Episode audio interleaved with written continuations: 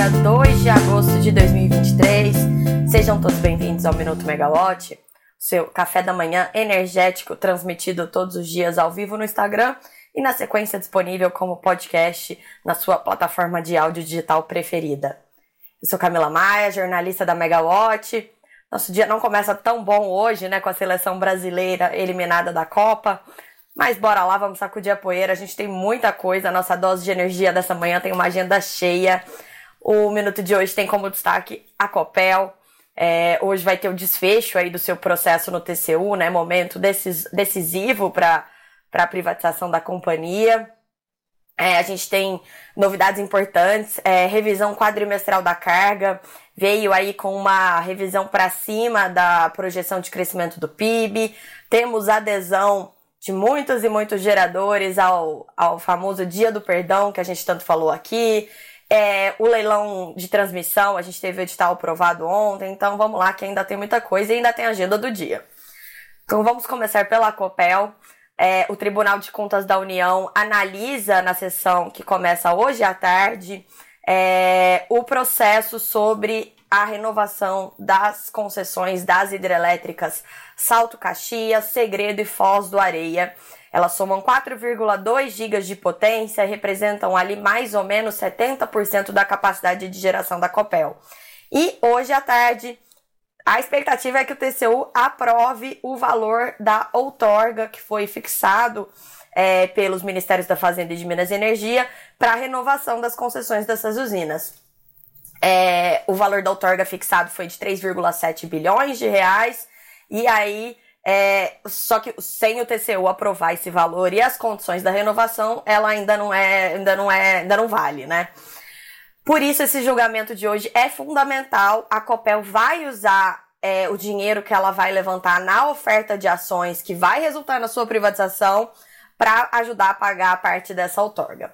É, essa condição de renovação antecipada de concessões de hidrelétricas sem a relicitação dessas usinas, ela foi criada na época da privatização da CESP, em 2018, para tornar a operação atrativa. Ali, a lógica, quando, foi, quando esse mecanismo foi criado, era vamos estimular privatizações, permitindo que, nesses casos, as concessões sejam renovadas sem disputa. Então, a União fixa a outorga, mas não há uma disputa, é, você não tem que entrar no leilão, pagar um prêmio em relação àquela outorga, né? Ali, no caso, isso era fundamental para a CESP. A CESP tinha a concessão da sua principal hidrelétrica, Porto Primavera, vencendo num prazo curto, né, depois da privatização. Então, ela só era viável a operação se ela tivesse, conseguisse é, prorrogar essa, essa, essa concessão. Depois disso, o mecanismo também foi usado pela C3E, quando ela foi privatizada no Rio Grande do Sul. Agora, a Copel vai ser a próxima empresa, né, a tentar usar esse mecanismo, a privatização, para manter o seu parque gerador. E por que, que esse dia é importante? Porque a Copel lançou na semana passada a sua oferta de ações, mas o seu prospecto da oferta veio com esse alerta. Se o TCU mudar o valor da outorga ou o TCU não aprovar a outorga a tempo da precificação, a oferta seria suspensa. Então, a alternativa da Copel seria retomar com a operação em setembro, na próxima janela de mercado. É, isso foi uma aposta de que o TCU iria deliberar o tema hoje. Ele chegou a ser pautado, o relator é o ministro Antônio Anastasia, mas no dia 5 de julho o ministro Vital do Rego pediu vista do processo. Ele tinha até 30 dias para retornar o processo à pauta e aí o processo voltou hoje, quando ele deve apresentar o seu voto. E aí a gente espera que os próximos, que os outros ministros ninguém peça vista para que esse assunto seja deliberado hoje, dentro do prazo para a privatização da companhia acontecer na semana que vem. É, se isso acontecer mesmo, vai ser quase um recorde. Eu não sei se é um recorde, mas para mim, pessoalmente, é um recorde no setor de energia. Que a gente acompanha muitas privatizações e nunca vi uma privatização no setor de energia acontecer em menos de um ano, né? A gente está acostumado com processos que se arrastam por muitos muitos anos. A CESP, que eu falei, foi, foram 20 anos. Eletrobras, se a gente contar desde a primeira tentativa, também foram mais de 20 anos, né?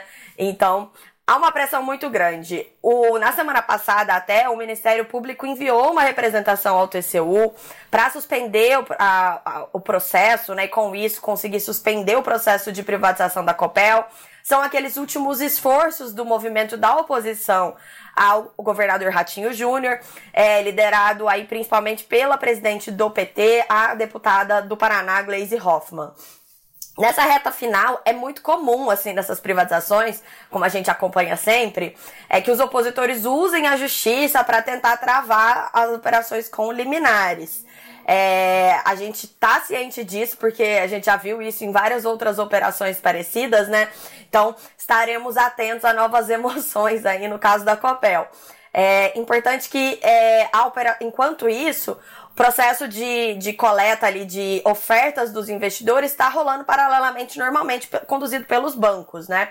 Que a privatização da Copel, a gente já falou algumas vezes aqui, ela vai seguir o modelo da privatização da Eletrobras por meio de uma capitalização, ou seja, a empresa vai vender ações na bolsa e ao fim desse processo ela vai ser uma empresa privada, uma empresa sem controlador definido, uma corporation. É, o valor econômico disse que a demanda pelas ações da Copel está superando a oferta em 50%, então, ou seja, elas estão cobrindo neste momento 150% das ações disponíveis. Suas ofertas não são firmes, podem ser retiradas, podem vir novas ofertas, tudo pode acontecer, né? Mas é, é, isso é uma sinalização boa nesse momento, porque mostra que é, isso tende a puxar o preço das ações para cima. Aquela questão de relação de oferta e demanda, né? Tem mais gente querendo comprar do que tem ação para ser vendida, isso puxa o preço para cima. Então, isso é bom para a Copel, que levanta, aumenta o volume de recursos que vai entrar no caixa da companhia. Também é bom para o estado do Paraná, que aumenta o valor, o dinheiro que vai entrar no caixa do estado do Paraná é, depois da venda aí da sua joia da coroa, que é a Copel. Então, o julgamento ele começa hoje à tarde, a gente vai estar de olho na Megawatt, sigam com a gente ao longo do dia para ter mais informações sobre isso. Mudando agora de assunto, falando de geração renovável, a gente falou muito aqui no Minuto sobre o Dia do Perdão, aquele mecanismo excepcional que a ANEL aprovou para anistiar ou regularizar projetos de geração renovável que queriam ou postergar ou devolver as suas outorgas. E aí, com isso, é, ele vai ser liberado um espaço na rede de transmissão que hoje é ocupado por projetos de geração renovável que não chegaram nem a, ser, né, nem a ter a construção iniciada, que não serão viabilizados, né? É, eles vão poder, então, devolver esse espaço na rede para outros empreendimentos usarem a chamada margem de escoamento, que é o espacinho ali na linha de transmissão. A transmissão não é infinita, né? É, ontem, o Operador Nacional do Sistema Elétrico, ONS, ele informou que recebeu 351 solicitações de agentes dentro do escopo da resolução normativa aprovada pela ANEL é, nesse, nesse mecanismo excepcional, né? É, são duas modalidades, então. A anistia é a dos projetos que não serão construídos e a regularização é para aqueles projetos que querem um prazo adicional para entrar em vigor, ajustar o cronograma de implantação da usina sem que isso signifique necessariamente o adiamento da outorga. Muitos desses projetos que estão sendo regularizados têm que continuar pagando a tarifa de transmissão normalmente, porque o pedido de regularização da outorga é um outro processo. E é, o ONS então informou que desses, dessas 351 solicitações de agentes somam 14,7 gigas em pedidos. Então são 11 gigas de geração de anistia, 11 gigas em projetos de geração que não serão mais construídos e 3,7 gigas em pedidos de regularização de projetos que vão ajustar o cronograma de implantação. É, foram 72 pedidos para a fonte eólica, 1,2 gigawatts para anistia e 1,2 gigawatts para regularização.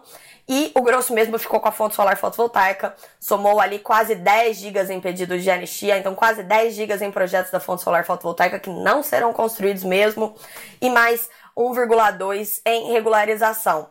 E ainda tem dois casos de regularização é, de cronograma de projetos da fonte termoelétrica que somam 600 megas de potência. Esses números são muito importantes porque eles mostram justamente o espaço para novos projetos que vão se conectar à rede, se é que a gente vai ter consumo para isso. Então isso nos puxa para o próximo assunto de hoje, que é a revisão quadrimestral da carga. É, o ONS, a CCE e a EPE informaram a segunda revisão quadrimestral da carga, Te lembra que isso é feito, então, quadrimestralmente, né? Quadra, cada quatro meses. A última foi em março. A nova projeção não mostrou alteração em relação à carga que era projetada em março para 2023. É, são 74,6 mil gigas de carga estimados para 2023. Em março eram 74,7 mil gigas, então quase, quase não mudou nada. É, no período de 2023 a 2027, a previsão aponta para um crescimento médio de 3,3% da carga ao ano, chegando ali aos 85 mil gigas em 2027, pouco acima dos 84,7 mil gigas estimados há quatro meses. E nesse período, o PIB brasileiro deve crescer em média 2,2% ao ano. Chamou a atenção o fato de que a projeção de carga desse ano se manteve estável, mesmo com a expectativa de crescimento do PIB sendo revisada para cima, porque é, há, há quatro meses a previsão era de um crescimento de 1% do PIB esse ano, e agora a premissa foi atualizada para um aumento de 2,3% do PIB esse ano. É, são números ali que vão mostrando pra gente um desenho de como que a gente pode esperar então o comportamento da carga nesses próximos anos. Tem ainda o efeito da geração distribuída, que ali no caso eles anulam a geração distribuída da geração e do consumo, é, e aí com isso a carga chegaria a 81,7 mil gigas nesse ano, a 71,7 mil gigas esse ano, sem geração distribuída, né? E aí crescendo até 82,6 mil em 2027. São premissas muito conservadoras porque elas não colocam uma curva de crescimento da GD. Então, esse é outro fator que tem que ser levado em consideração ali pelo planejador, né? É, ali eles estão colocando uma projeção meio que estável da GD ao longo desses anos e a gente sabe que a GD cresce bem mais do que isso. E aí, por que isso é importante? Porque isso sai da geração, certo? Você está gerando a sua própria energia, você não está usando a energia que está sendo gerada é, pelo sistema. Então, isso afeta ali a questão do planejamento mesmo da geração futura. Por isso que a gente tem tanta dificuldade hoje em fazer um planejamento de contratação de geração para os próximos anos, principalmente no caso das distribuidoras, né? As distribuidoras, elas não conseguem fazer uma, uma estimativa de quanto que vai ser a carga delas é, para 2027, já que é, não se tem uma projeção confiável de crescimento da GD, que tira essa carga, nem da migração pro Mercado Livre, porque a gente tem aí uma perspectiva de abertura total do Mercado Livre para alta tensão a partir do ano que vem, mas também tem alguns cronogramas aí em discussão, né, no legislativo para abertura total do Mercado Livre para todos os consumidores, é, provavelmente a partir de 2028, a gente ainda não sabe quando, né, ainda não existe nada concreto nesse sentido. Por, por isso o desafio é de fazer todo esse planejamento aí de, de geração, por isso que a gente não vai ter leilão de contratação de geração pelas distribuidoras esse ano. É, mas a gente vai ter leilão de geração, de, leilão de transmissão, porque a transmissão dá para calcular. O que não dá para calcular é a contratação de geração pela distribuidora, mas a gente tem uma noção de quanto que vai ser a carga de onde que estão sendo construídos esses projetos, até a partir do, da descontratação ali do dia do perdão, né? Dá para ter uma ideia bem grande de como que é o planejamento da transmissão e a transmissão, eu sempre falo para vocês aqui, a transmissão ela tem o um planejamento é, definido pelo governo, né? Não é igual a questão da geração, que é o empreendedor que vai lá e coloca o seu projeto. É um planejamento determinativo, o da transmissão. Ele é feito ali é, como se fosse uma antecipação, né? A gente tá vendo que vai ter muita geração ali, vamos botar mais linha de construção porque vai ser necessário. Então, por isso a gente está tendo esses vários leilões de transmissão. Esse ano, inicialmente, seriam três leilões. Depois de, depois, ontem foi sacramentado o adiamento dos leilões, né? Então, o leilão que aconteceria em outubro realmente ficou para o dia 15 de dezembro desse ano. E aí, com isso, o leilão que seria em dezembro vai para março do ano que vem. Esse ainda não teve o edital aprovado. Mas ontem a ANEL aprovou o edital do leilão de transmissão, então, que ficou para 15 de dezembro. Leilão bem importante, muito dinheiro, 21,7 bilhões de reais em investimentos que vão ser contratados. É, a, ontem a gente até chegou a falar sobre isso aqui, que havia uma expectativa de que a ANEL mudasse a condição do edital que foi submetido à consulta pública, e de fato houve uma alteração para com a finalidade mesmo de estimular a concorrência, né? Então, esse leilão ele continua sendo dividido em três lotes e o lote 1 é muito grande. Ele, ele envolve sozinho 18,1 bilhões de investimentos, bilhões de reais em investimentos. É um leilão que vai ter é, um bipolo em corrente contínua, né? Para reforçar o escoamento da energia gerada no norte e no nordeste, para onde está o consumo de energia no Brasil, que é concentrado no sudeste e no centro-oeste. Então, é, qual foi a opção que eles encontraram? Vamos manter o leilão com esse lote único, mas vamos dar a opção de dividi-lo em quatro sublotes. E aí, ali na hora do leilão, a gente vai ver qual vai ser a opção mais vantajosa para o consumidor. Confuso, né? Vou tentar explicar melhor. Os empreendedores que desejem disputar o lote 1 ou um dos quatro sublotes do lote 1, todos eles têm que entregar cinco envelopes. Um envelope para o lote 1 e quatro envelopes para cada um dos sublotes. Ninguém é obrigado a disputar todo. Você pode entregar dentro do envelope escrito não tenho interesse em participar dessa disputa. Mas você tem que entregar os cinco envelopes. E ali na hora, a, a, o leiloeiro vai abrir todos eles e vai ver qual que é a qual que foi o lance mais competitivo é, dentro de cada uma das modalidades. Então ele vai ver, abrir primeiro os leilões, os lotes, é, os envelopes entregues para o lote 1 apenas. Vai ver qual foi o menor, a menor RAP ofertada, a menor receita anual permitida ofertada, o maior deságio ofertado pelos proponentes. E aí vai abrir depois os quatro sublotes e vai somar o interesse de todos a melhor oferta de cada um dos quatro sublotes. Se a somatória da melhor oferta de cada um dos quatro sublotes for menor, envolver uma receita menor do que a melhor oferta para o lote 1, essa vai ser a opção. Então, por isso, dessa forma, é, você não mata a opção de ter um proponente só, porque de repente tem um proponente que fala: olha, eu vou ser muito competitivo, é um ativo muito grande, é muito importante para mim, é, eu vou investir nisso, eu vou, eu vou entrar num consórcio, né? Já tenho toda a condição. Então você não mata essa opção, mas você também dá a opção de proponentes que talvez não entrariam no lote único, mas podem entrar em um dos sublotes, ou então em dois ou até três, né? E aí, dessa forma, você estimula a concorrência. Estimular a concorrência em leilão de transmissão equivale a estimular é, a modicidade tarifária, porque quanto mais competição, maior o deságio, menor o valor pago pelos consumidores. É, dessa forma, o leilão ainda pode ter uma disputa no pregão viva voz, isso é importante, porque se a opção escolhida, a soma dos quatro sublotes ou o, sublo ou o lote inteiro, é, a, a diferença entre os dois primeiros colocados for inferior a 5% nos valores ofertados por eles, aí também pode ter viva voz. Viva voz é outro mecanismo que ajuda ali, porque na hora, né, chama na chincha o pessoal que tá, tá participando do leilão. Você vai ali, tem que reduzir a sua oferta, você vai indo até onde que você consegue reduzir e com isso também você favorece a competição modicidade tarifária. Lembrando nesses casos, então, que vence sempre quem oferecer o menor valor. Leilão de transmissão tem sempre essa lógica, a lógica da modicidade tarifária. E que esse lote 1, ele contempla, então, o bipolo de corrente contínua, é, Graça Aranha e Silvânia. A gente já sabe um proponente que não vai no lote 1, a Isa Cetep. É, a companhia ontem ela fez a sua teleconferência para comentar os resultados financeiros do segundo trimestre do ano e o Rui Chamas, presidente da companhia, ele disse que a empresa não vai participar da disputa pelo lote 1, vai se concentrar ali na sua carteira contratada e em lotes menores desse leilão e dos próximos. Isso pode parecer surpreendente, mas a CETEP ganhou dois lotes no leilão de 30 de junho, somando 2,4 bilhões de reais em investimentos, e ela pode ser convocada para assinar o contrato de concessão do lote 1, porque ela ficou segunda colocada atrás do consórcio Gênesis. O consórcio Gênesis ainda não foi habilitado. É, existe uma expectativa de que ele não seja habilitado, com isso a CETEP seria convocada a assinar o contrato, se ela quiser, obviamente, né? Senão vai para a terceira colocada que é a Engie e assim por diante. E aí, nesse caso, o lote 1 ele soma investimentos mais de, de, de mais 3,1 bilhões de reais. Então é bastante coisa para a CETEP tocar ali na sua carteira de projetos, né?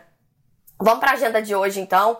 Ontem finalmente foi atualizada a agenda do ministro Alexandre Silveira, é, daquele jeito que a gente está acostumado, né, com os compromissos sendo atualizados depois que eles são realizados.